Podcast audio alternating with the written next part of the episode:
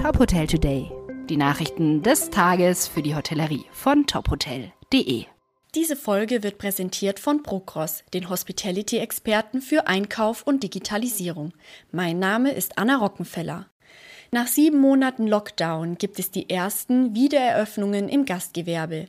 Dennoch läuft das Geschäft laut Dehoga Bundesverband wegen der Corona-Auflagen nur gebremst. Das geht aus einer aktuellen Branchenumfrage des Bundesverbands hervor. Demnach verzeichneten die gastgewerblichen Betriebe im Mai trotz des stufenweisen Neustarts Umsatzeinbußen von rund 68 Prozent im Vergleich zum Mai 2019.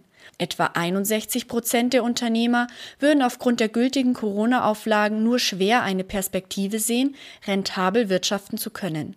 Die existenzielle Not ist laut Dehoga weiterhin groß. Auch wenn sich die Zahl der Betriebe, die um ihre Existenz bangen, deutlich reduziert hätte. Von rund 76 Prozent im Januar auf nun gut 46 Prozent.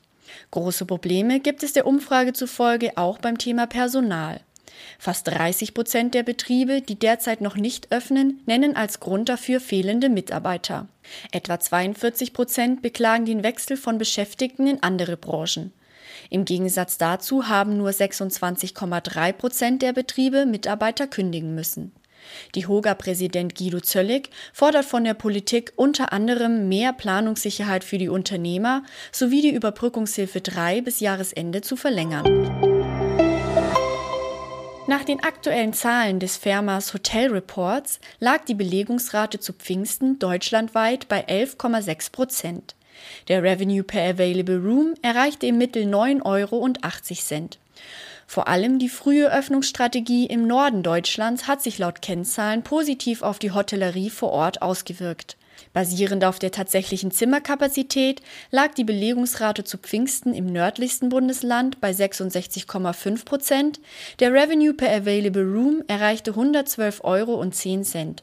Noch besser erging es laut Report Sylt. Die gute Nachfrage ermöglichte sogar Preissteigerungen.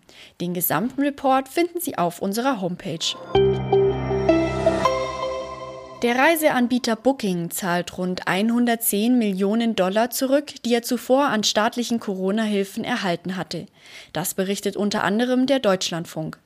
Das Unternehmen reagiert damit auf die Kritik an der Vergütung seiner Chefs. Demnach waren Millionen Boni an die eigenen Top-Führungskräfte ausgeschüttet worden. Nun gehen laut Deutschlandfunk allein 78 Millionen Dollar zurück an die Niederlande, wo die größte Booking-Tochter ihren Sitz hat. Top Hotel Today wurde Ihnen präsentiert von Procross, den Hospitality-Experten für Einkauf und Digitalisierung. Weitere Nachrichten aus der Hotelbranche finden Sie immer auf tophotel.de.